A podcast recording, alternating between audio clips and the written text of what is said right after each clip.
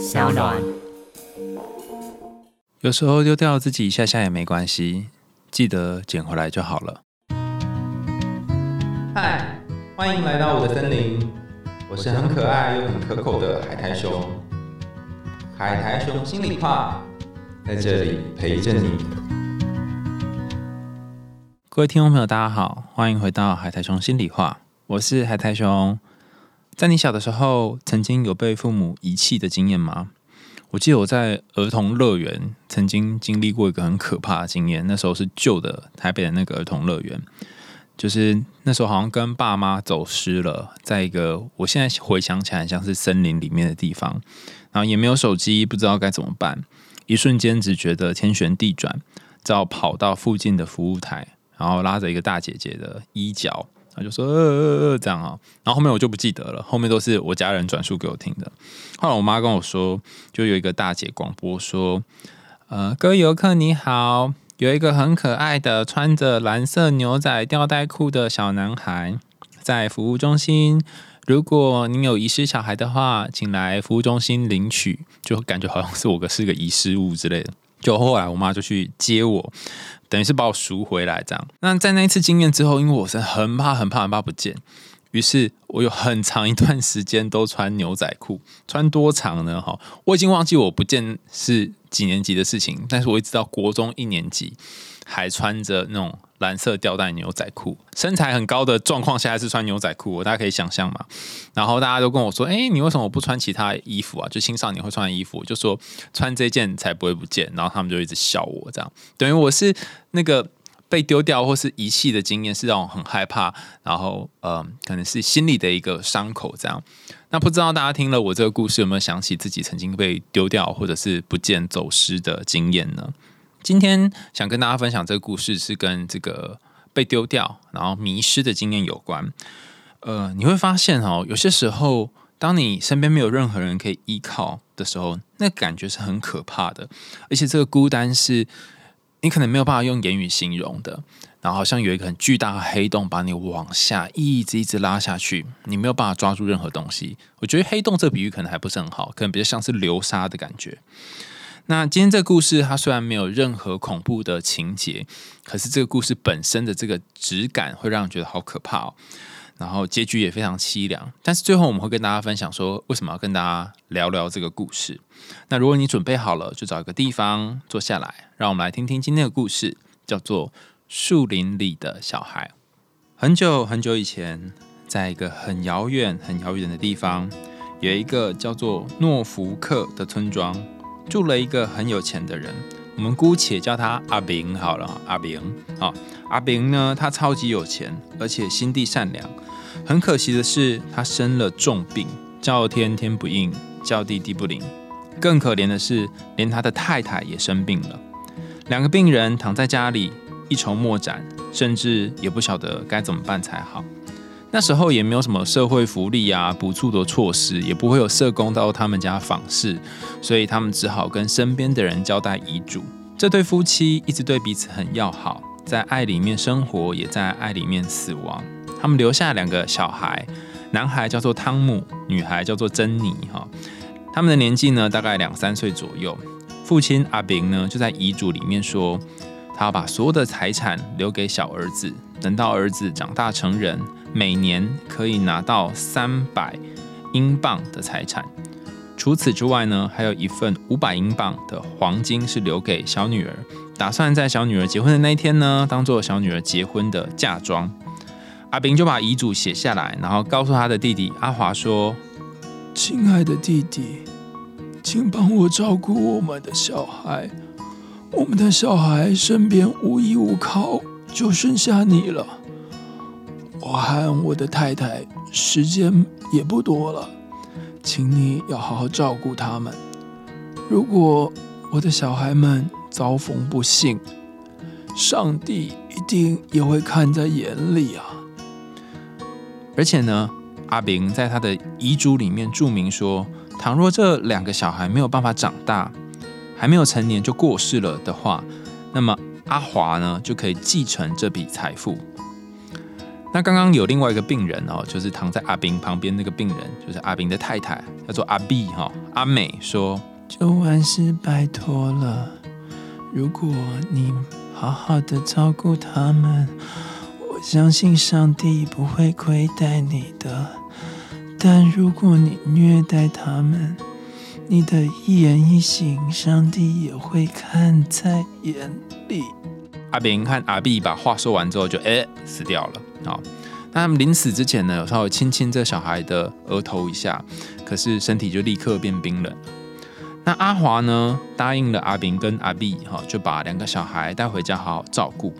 表面上看起来像是想要把他们一直照顾到长大，但实际上阿华觊觎哥哥的财产很久了。他买通了两个杀手，想要把两个孩子干掉。那干掉的方式很简单，就像是之前我们。曾经谈过的白雪公主一样哈，就带到森林里面，然后想办法把小孩杀死啊。那这两个杀手，两个大叔呢，编了一个谎言，他跟孩子们说：“我要带你们去一个有趣的地方玩哦。”哈，那汤姆跟珍妮听到非常的开心，想说：“哦，可以搭马车玩呢，好快乐哦。”于是他们就坐着马车哈，和两个大叔嘻嘻笑笑、吱吱喳喳的进入了森林。大家可以想象吗？有两个大叔，还有两个小孩，一个是珍妮，一个是汤姆，然后坐着马车，咕噜咕噜咕噜，然后进入森林。但是大家知道吗？哈，感情是相处出来的。这两个大叔呢，一边坐着马车，然后跟着两个小孩聊天，就觉得他们好可爱哦，有点不忍心，有点后悔，心软。但其中一个大叔叫阿猛，哈，阿猛说：“哎，我跟你讲啊，既然接下这份工作，就要说到做到，哦，毕竟阿华也给我们这么多钱啊。”那另外一个大叔呢，阿伟就说：“哎。”这两个孩子哦，还这么小啦，啊，怎么可以杀掉他们呢？孩子是无辜的呢。那两个人为了要不要杀掉小孩，大打出手。那没想到阿伟这个人呢，虽然性情温和，可是他打起人来毫不手软，就不小心就把阿猛给打死了。阿猛是心地比较坚硬的那一个哈，然后阿伟是心地比较柔软那一个。阿伟说不要杀小孩，但他却把阿猛给杀死了。好，那两个小孩在旁边看到这一幕呢，就觉得非常害怕，一直发抖。而且在这个打架的过程当中呢，阿伟跟阿猛在打架过程当中也把他们的马车给打坏了，所以他们也没有车可以继续坐。孩子们一边哭，然后阿伟就牵着两个孩子的手，这两个孩子一边走一边觉得肚子好饿好饿哦。阿伟心想：“唉，这一切都是我造成的。”所以他就跟两个孩子说：“你们吼待在这边不要动啊，我去带那个好粗的面包回来给你们出了。”哦，于是珍妮跟汤姆呢就手牵着手在森林里面来回的游荡。可是游荡来游荡去，等了好久好久都没有看到阿伟回来。他们只好在森林里面采了黑色的草莓。一边吃一边嘴上都染上了那个黑色，然后他们看到天色渐渐的暗了下来，两个孩子又继续流浪，身上的衣服破破烂烂，一直流浪，一直晃荡，到好晚好晚了，阿伟还是没有回来。于是这两个漂亮、美丽又可爱的小孩就这样饿死在荒野当中，没有人埋葬这两个小孩。只有一只红色胸口的知更鸟，很虔诚的去衔了几个树枝，盖在他们的遗体上面，然后帮他们做了一个小小的坟墓。有人可能会说：“天哪，难道老天没有眼吗？”你错了，其实老天有眼。老天在天上，就是上帝在天上看到了这一切的一切，于是他派遣了恶魔到那个叔叔阿华的家里，想尽办法让叔叔身心受创。首先烧了他家的仓库，阿华的土地也瞬间变得寸草不生，身边更没有人可怜他。阿华他自己有两个小孩，也死于意外。阿华在七年当中失去了所有的财产，而且他买凶杀人的行径也因此而曝光。等一下，等一下，等一下，故事讲到这里，你有没有发现有一个人不见了？没错，就是那个出去找食物的男人阿伟呢。他后来发生什么事呢？原来他因为抢劫而被判了死刑，而且他说出了整个事情的真相，然后这个阿华的罪呢又被更加重了，由于阿华积欠了大笔的债务，加上他买凶杀人这个真相，最后入监服刑，度过了凄惨的下半辈子。刚刚大家听到这个故事呢，是选自漫游者文化出版的英国童话集故事集，作者是 Flora Annie Steel。他不但很用心的收集了这些童话故事，然后这本书当中还收录了两名知名的英国插画家，叫 Arthur Rackham 还有 John Batten 的作品。所以你一边看的时候，会有一种回到了一八六零年代身历其境的感觉。然后这本书呢，还有一个很特别的地方，就是在故事的最后会收集一些小小的豆知识，豆子的豆豆知识。例如这个故事呢，我们今天谈的这个故事。其实是真实事件改编，然后发生在福诺克的威兰森林。那故事中那个阿华叔叔是真的存在，是我帮他取名叫阿华了哈。但是他本来就是这个故事好像本来没有给他一个名字哦，是为了描述方便。然后这个阿华叔叔呢，据说是住在附近的 Greyston Hall，就是一个山丘上面。而这对被谋杀的孩子，据说哈，他们到现在那个亡灵还会在 Weyland 森林当中出没。所以有点像是真实故事改编的一个状态。然后这本书里面有很多有趣的故事，下一集也会跟大家分享另外一个故事。但我们今天。先关心这一个很悲伤，然后小孩被遗弃的故事。那我第一次看到这故事的时候，觉得哦，这个教条意味也太浓厚了吧！大家可以去找这本英国童话集故事集来读哦，它前后都还会有讲一些有点像是说教的部分，好像在说人不可以做坏事，因为人在做，天在看。只要你贪心，上帝一定会代替月亮来惩罚你。但仔细读之后，你会发现这个故事某种程度上面也在讲一个有关于遗弃与信任的故事。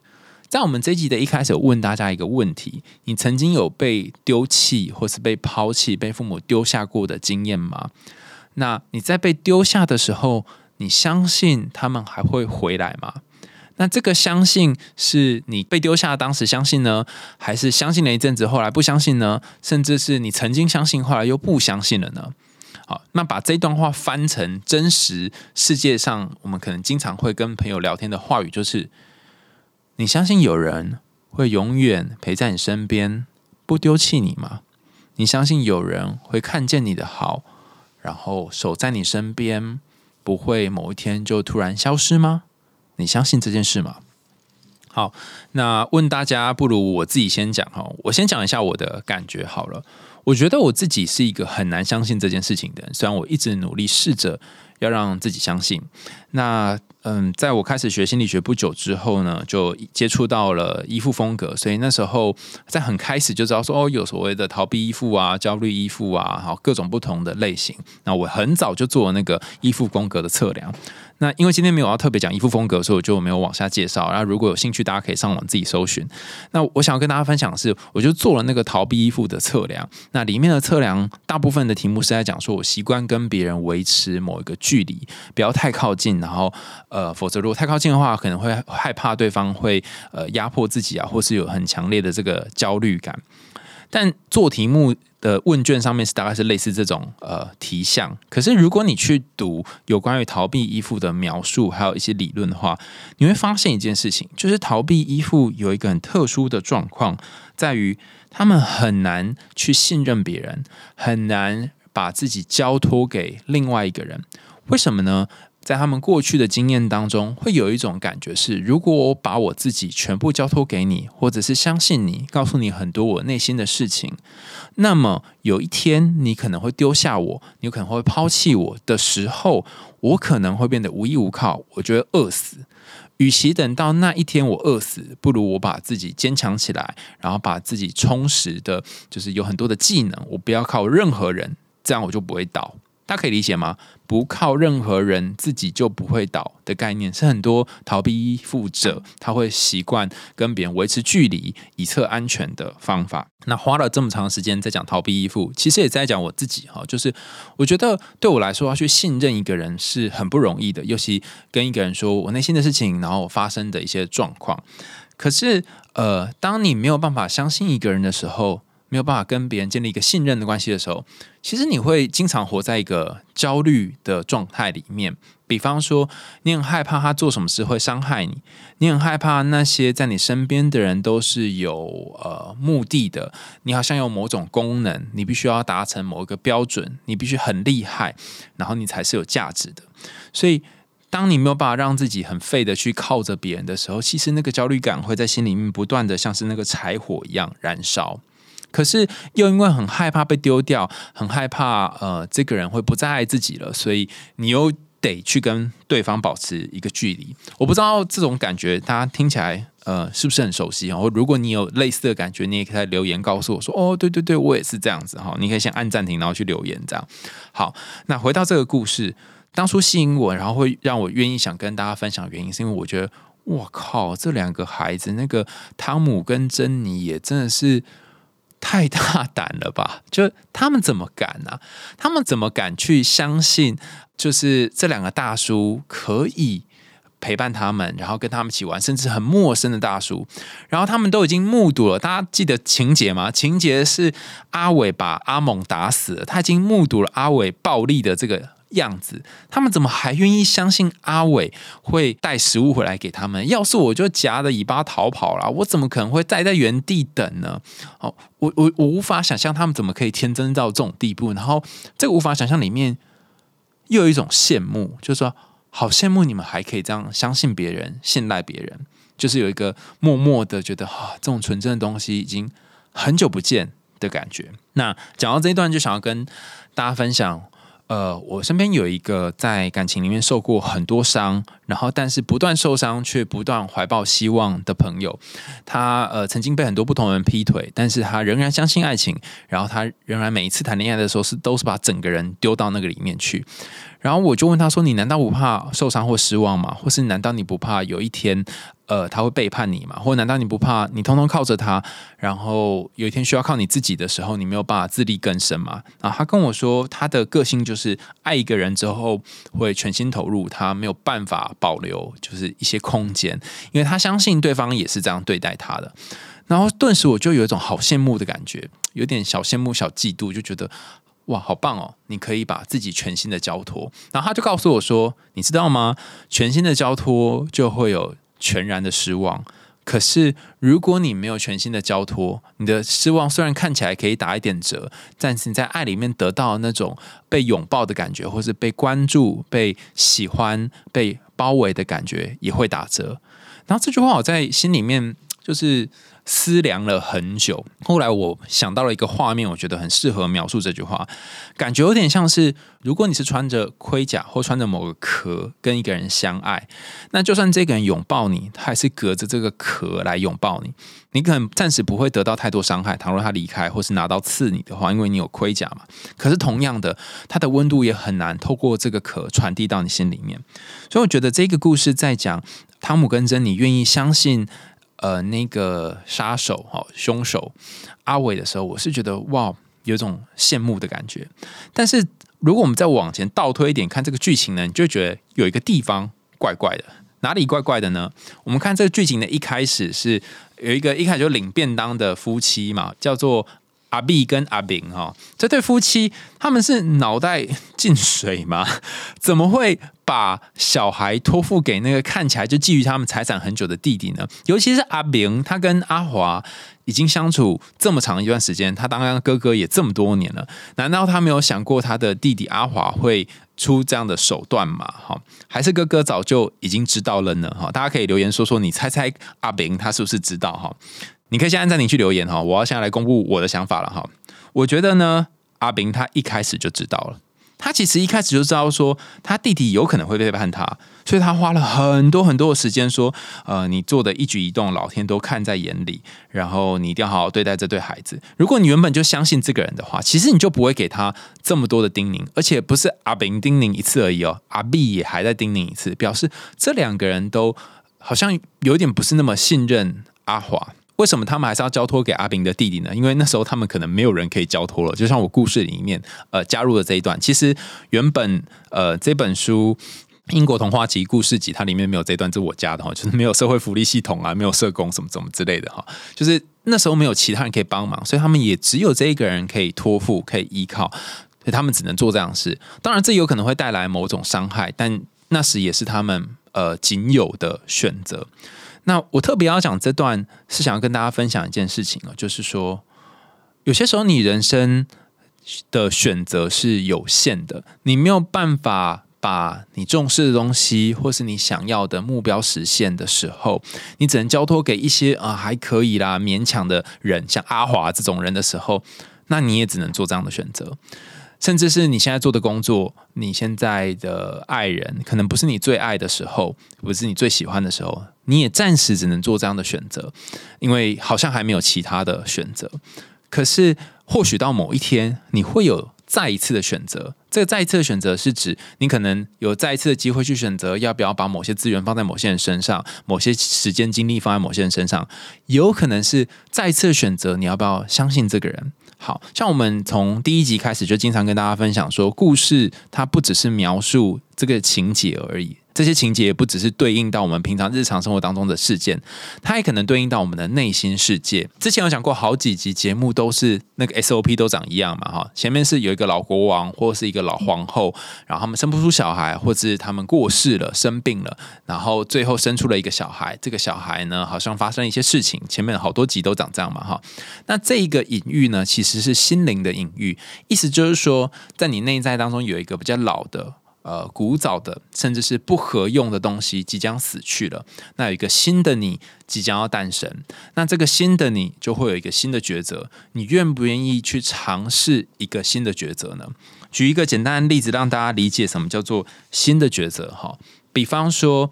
以前，当你觉得心情很差，然后想到一些负面的事情的时候，以前的那个老国王，或是阿炳跟阿碧哈，那个旧的夫妻的想法跟做法，选择是一直去想那些让你难过的事情，然后重复在脑袋里面转圈圈哈。心理学叫 rumination 哈，重复转圈圈，然后让自己越想越痛苦，但是又无法。脱离这个痛苦，这是你以前阿明跟阿 B 的选择。现在的你愿不愿意？当你变不是阿明跟阿 B，你变成汤姆跟珍妮的时候，你愿不愿意给自己一个新的选择？这个新的选择是，当你在重复这些负面的感觉的时候，你愿不愿意让自己先暂停起来，然后等一下去做一些别的事情，或是让自己注意力不要放在那个不断思索的负面情绪当中？如果你愿意的话。那么你就是做出了一个新的选择，而这个新的选择是跟旧的你是不一样的。呃，有一句话我忘记在哪里看到哈，就是旧的你每一天还有每一分每一秒都在死亡。新的你，每一分每一秒每一刻也都在诞生。那你愿不愿意用这个新的你或新诞生的你去面对你现在呃种种可能经历的处境呢？啊，这个是一个比较宏观哈，用我们以前在分析的几则童话去看新的生命跟旧的生命的部分。但这个故事，由于我一开始就在讲说，它是讲呃被遗弃跟信任这个概念嘛，所以我觉得它。呃，相较于之前我们在讲那些老国王死掉啊、新小孩诞生的故事，有一个更特别的地方是，嗯，有点难，我讲慢一点哈。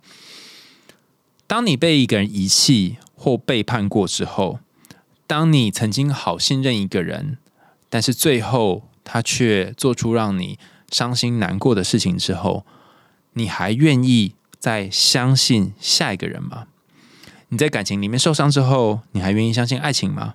你被朋友背叛之后，你还愿意相信友情吗？或者是反过来，你曾经很怀疑，然后很不敢去信任、依靠一个人，那新的你，下一秒就是新的你了嘛？哈，新的你有没有可能让自己试着去相信一点点，或者是给别人一点机会，试着让自己去靠一点点别人呢？这也是一个从旧的你到新的你的转换。回到这个故事，你会发现他在讲的就是这个转换哈。如果说阿明跟阿碧一开始是不相信他的弟弟阿华，他们勉强做这个决定，甚至是没有选择之下做这决定，但最后还是做了这决定。然后这对小孩汤姆跟珍妮，他们其实是在相对来说主动的，而且是满怀真心的，甚至天真的，就相信了不论是呃阿华或者是这对杀手，他们是呃发自内心的真心的相信，尽管这个相信最后可能会让他们受伤，就像我刚刚分享那个朋友的例子一样，但他们还是愿意相信，而且他们可以去享受那个坐马车的欢乐，还有跟这两个大叔相处的过程。好，那你就说我才不要嘞！不论是阿炳、阿碧，或者是珍妮、汤姆这四个人，相信了这故事里面的坏人，最后都没有好下场。有两个人病死了，有两个人死在森林当中。那为什么我要相信呢？于是我就再跟大家把这个先前我那个呃在感情里面跌倒很多次的朋友的例子呢继续讲完哈。我会问他说：“你这么多次都有可能受伤，然后你也得到了一些东西，可是你不会觉得在这个过程当中很辛苦吗？”哈。然后他就跟我说：“是啊，有时候回想起来，一路感情都很颠簸，但他也会想起那些很美好的时候，那个每一个当下都是快乐的。他想到可能跟某一任去呃海边，然后捡着石头，然后把在沙滩上面排成一个呃他们未来房子的形状。虽然这个。”人他后来去跟别人盖了一栋房子了，不是他跟别人买的一栋房子了，但是他们一直记得那个阳光洒在海海上那个石头，呃，所排出来的那种很像是我们在幼稚园会画的那种屋子的形状，上面还有烟囱，还有云朵的样子，他一直很记得这个画面，然后他也觉得那一幕是很美的，然后在那一刻他们是彼此相爱的，所以拉回这个故事，大家看到珍妮跟汤姆在故事里面其实。他们在跟这对凶手互动的时候，凶手也是被感动的，甚至会觉得说：“啊，这对孩子好可怜哦，我不要杀掉你们。”那这对凶手的际遇呢，也可能不一样。就是当你信任一个人的时候，的确可能会感化坏人，或是的确可能会激发他一些比较正面的一部分。比方说，这虽然是两个人、两个凶手了，但他们可能可以在心理学上，我们可以对应到心中的两个部分：一个是比较暴力的、黑暗的，遇到事情就事论事、拿钱办事的部分；另外一部分是比较柔软的，然后可能有些时候心肠比较没有那么刚强，然后会心软，会给对方一点空间，然后有些情绪很容易被心情影响的这个部分。那在这两个部分的拉扯之下呢？最后是那个比较呃心软的一方，就是阿伟获胜了。这意思是说，其实当你认真付出，或是你用真心付出的时候，你不一定会遇到好人哦。你可能遇到像阿猛那种坏人，就真的要把你杀死。我指的是感情上的把你杀死，或者是劈腿什么之类，让你觉得很受伤。但你有可能因此而遇到了一个好人，甚至是这个人他本来是个坏人，本来是一个总是充满各种。呃，风浪的人，但是被你感化，金盆洗手，变成一个好像能够体贴你，然后关心你，甚至一个很温柔的人，就像阿伟这样，有可能是这样。那如果你没有呃信赖这个人的话，或是没有表现出那个天真相信的这一面的话，或许在马车上面，你就会呈现的很紧张，然后处处防备。然后你就变成一个看起来也不是很可爱的小孩，然后对方可能也不会心软，就直接就挂点了哈。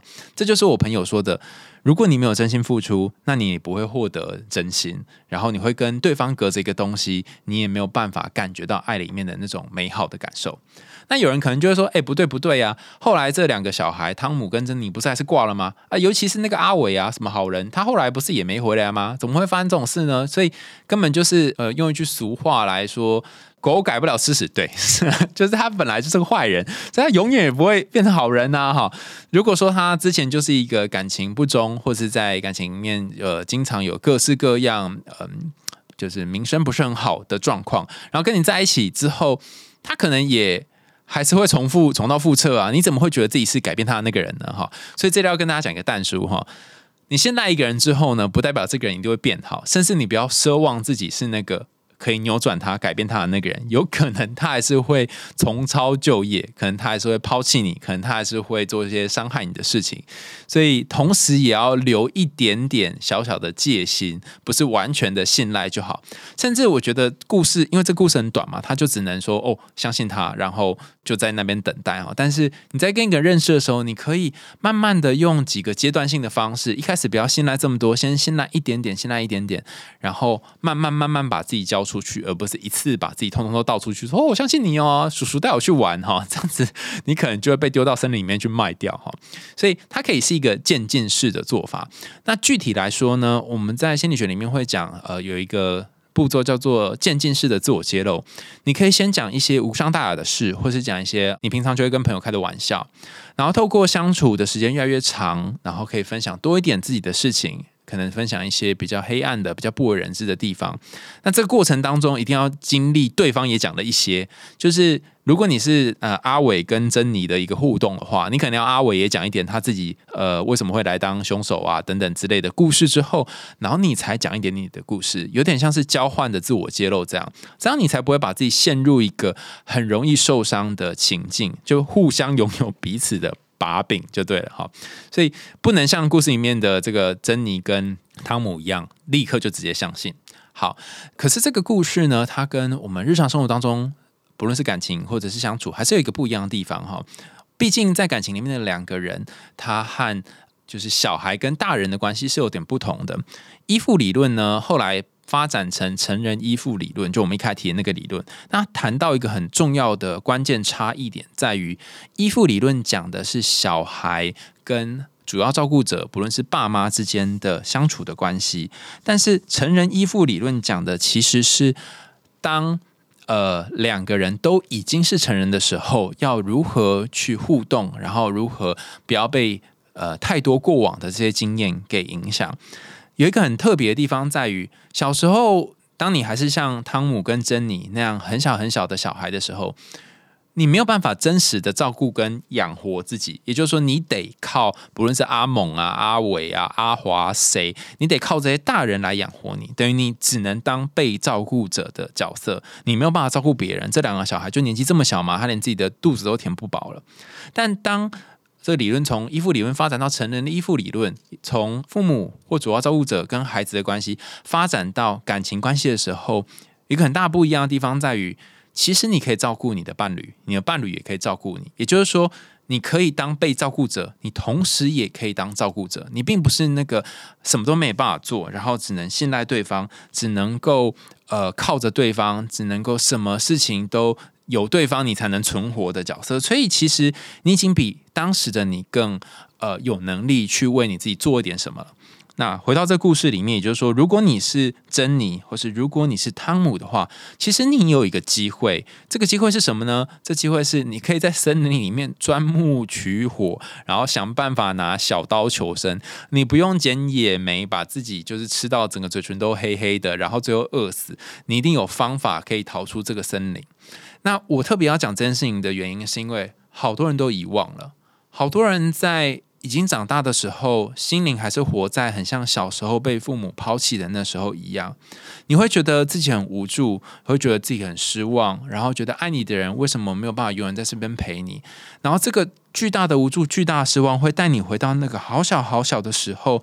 你可能是五岁、十岁，或者是在森林里面，像我一样哈，被被丢在游乐园里面的时候，你好像一定要穿吊带裤，你好像一定要有一个人来救你，有一个人来帮你，才能够存活。但你可以把两只手拿到你的眼睛前面，仔细看看，你已经长大了，你不再是那个时候很幼小的你自己了。其实你可以帮忙自己。然后你可以拯救自己，你可以靠自己生活。当你意识到你已经是一个大人的时候，这个力量就会比你还是汤姆珍妮的时候大很多。你就不会觉得自己只能够乖乖的等死，然后乖乖等知更鸟帮你覆盖那个树枝的坟墓。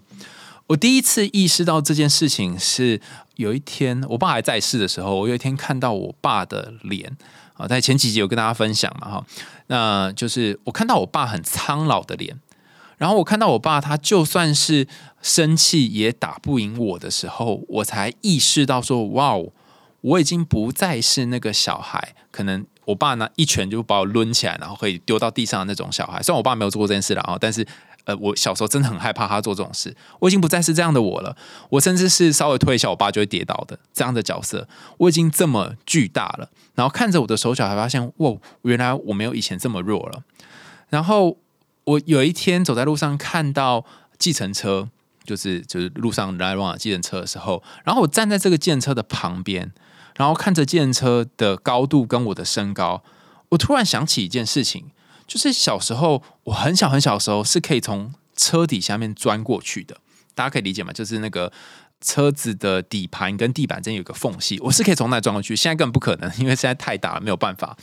然后我我想到说，哇，那么小的时候的我，然后我眼中看到计程车是很大一台的，就是对我来讲像是个怪物一样。然后我还可以从车下钻过去。现在我不但钻不过去，甚至我的身高已经可以，我的头已经可以高过计程车的这个车顶了。我要必须弯下腰来才能够进到车子里面。所以，如果你曾经有受暴的经验，或是你曾经有一些被遗弃的经验，你一定要看看你的身体，看看你的手指，看看你镜子里面的你，告诉自己说：我已经长大了，我不再是当时候的我了，我可以去抵抗很多当时小时候的我觉得很无力、觉得很没有办法继续的事情。当你提醒自己这个有能力的感觉，就会让你回到现实。那这边也跟大家分享我最近喜欢的一本书，叫做《松绑你的焦虑习惯》。它在一百四十四页当中有谈到一个有趣的想象。当然，这本书它本身要讲的是跟焦虑有关哦，但是我觉得这想象很酷哈，所以我就是岔出来跟大家讲这件事啊。他说：“你要怎么样让自己就是回到现实世界当中呢？其中一个方法是，大家有看过圣诞老人吗？”没有看过圣诞老人，也吃过圣诞老人的肉吧？不是，就是圣诞老人不是有那个白白的胡子，长长的吗？呼呼呼呼，那个胡子。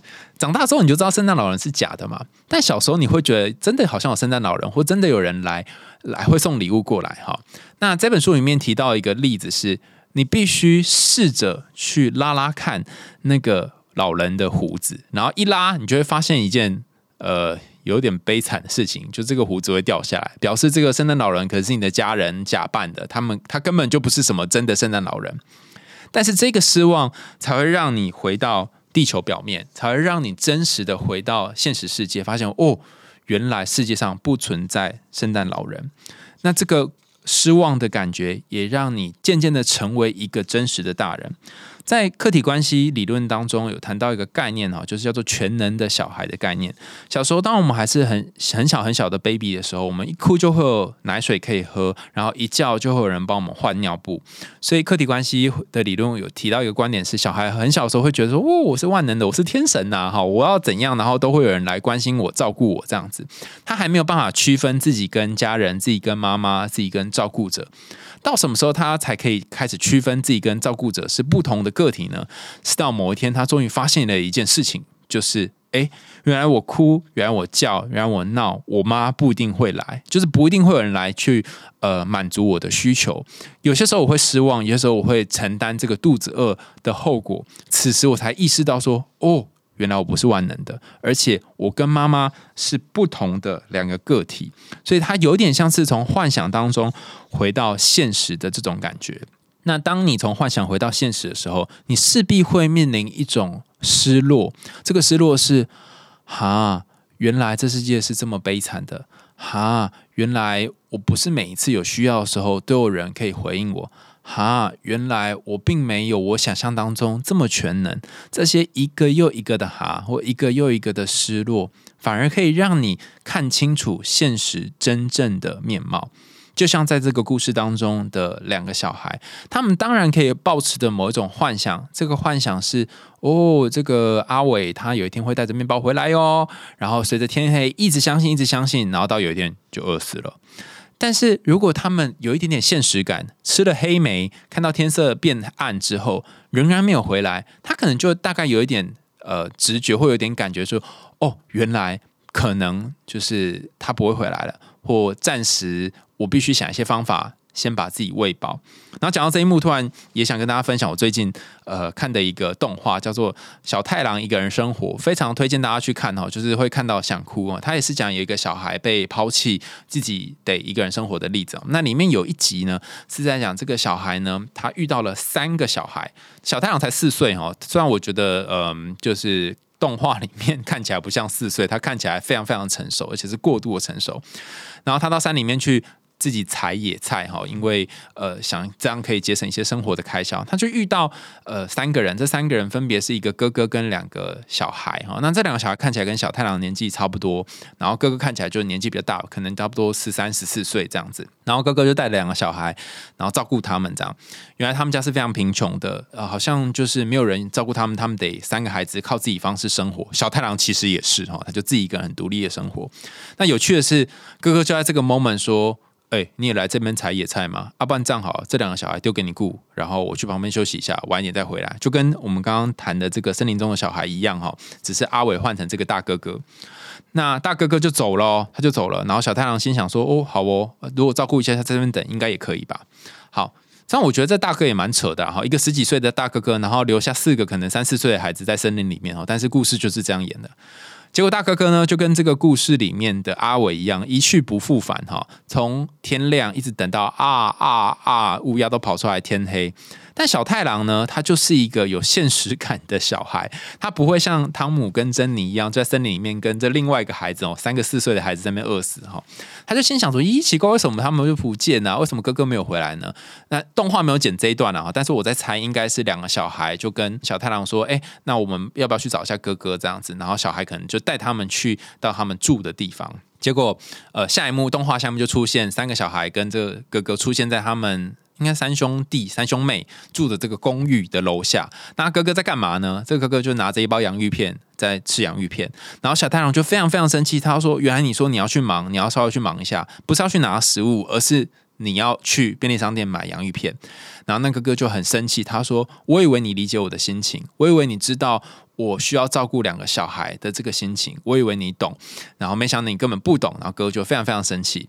好，那我在猜，小太阳应该是知道，身为一个大哥哥要照顾两个年纪很小的小孩，那种感觉其实是没有自由的，甚至是得要被绑住的。可是他此时应该更站在那两个被丢下来的小孩身边，因为他自己也是一个被丢下来的人。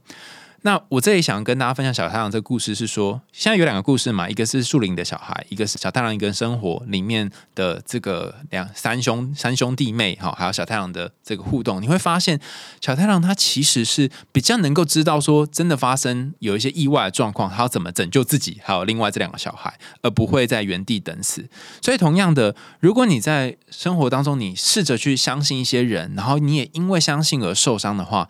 你愿不愿意让自己从这个伤口当中痊愈？愿不愿意给自己一个出路，然后拯救自己？还是你会宁愿在原地等待，然后宁愿在原地难过，然后想着啊，我怎么这么惨呢？我怎么这么衰呀？然后站在这个受害者的位置呢？你会想要做什么样的选择呢？我有一个朋友，他就是那种经常会觉得自己很糟糕，然后觉得自己很烂，觉得自己不值得的人。然后他在感情里面，只要分手之后，他就会站在那一个很受伤的位置，然后可能一受伤或一分手或一失恋，就是很长很长的时间。那不是说他想走出来走不出来哦，因为我知道有些人是想走出来走不出来，他是宁可让自己走不出来。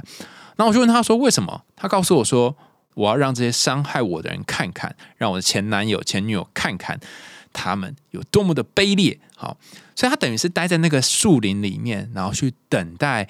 那些人救他的同时，获得一种很特殊的满足感，就说：“好哦，就是谁叫你们要这样伤害我？”这样。那我想要跟大家说，你可以不用在树里面等待，你也可以自己走出来。甚至在这个童话的最后呢，有一个小小的 hint。这个 hint 是在讲，大家有发现吗？最后这一对小孩，就是汤姆跟珍妮呢，他们是怎么样离开森林的呢？他们算死在森林里面，但是他们的灵魂。还是在这个森林里面嘛？最后，这个汤姆跟珍妮他们是怎么样在森林里面被埋葬的呢？是有一只红色胸口的知更鸟，然后拿着树枝盖在他们身上。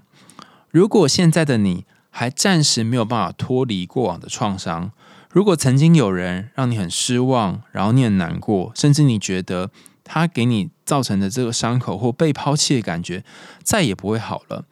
如果你的胸口有一个像红色知更鸟一样哈，有一个红红的印记，好像永远也不会消失的，你愿不愿意去森林里面捡一些树枝，把这些过往的尸体覆盖起来，给他们立一个坟墓，像是告别那些过去你所受伤的地方一样，让你的人生可以继续往前推进呢？如果你愿意做这件事，如果你愿意帮你的过去立一个坟墓，或是过去的你立一个坟墓，告别那个救我的话，那么属于你的正义，或属于你这迟来的公平的对待，就会开始继续往前推进。在知更鸟盖完坟墓之后，大家有发现吗？后面不论是阿华或者是阿伟的惩罚，就接连着出现了。所以那些。所谓的不公平的东西，要在你把那些伤口覆盖，甚至是擦好药之后，才有可能显现。你一直待在那个原地，踩着黑莓，把嘴巴染成黑色，是没有办法实现你梦想当中想要抵达的那个地方的。在今天的节目最后，我想要问大家一个开放式的问题，然后大家也可以在 Sound 或是其他的呃 Apple Podcast 其他地方留言告诉我说，就是哎，你觉得这题的答案是什么？哈，大家觉得阿伟是真的去找面包吗？还是他逃跑了？那如果你觉得阿伟是去找面包的话，是不是代表你相信一些什么呢？如果你觉得阿伟逃跑了，是不是代表哎，你相信阿伟应该不是个好人吧？他应该就是犯下了一个罪，所以他很希望呃洗涤这个罪名，然后不想有这个污点，或者是你还有别的想法？你觉得阿伟他可能本来想要去找面包，可是中途发生了意外了？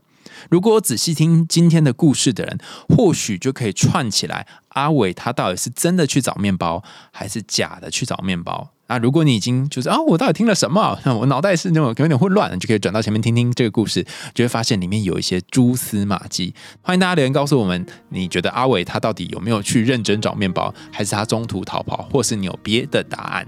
好，我们今天的故事就到这边告一个段落啦，感谢大家的收听。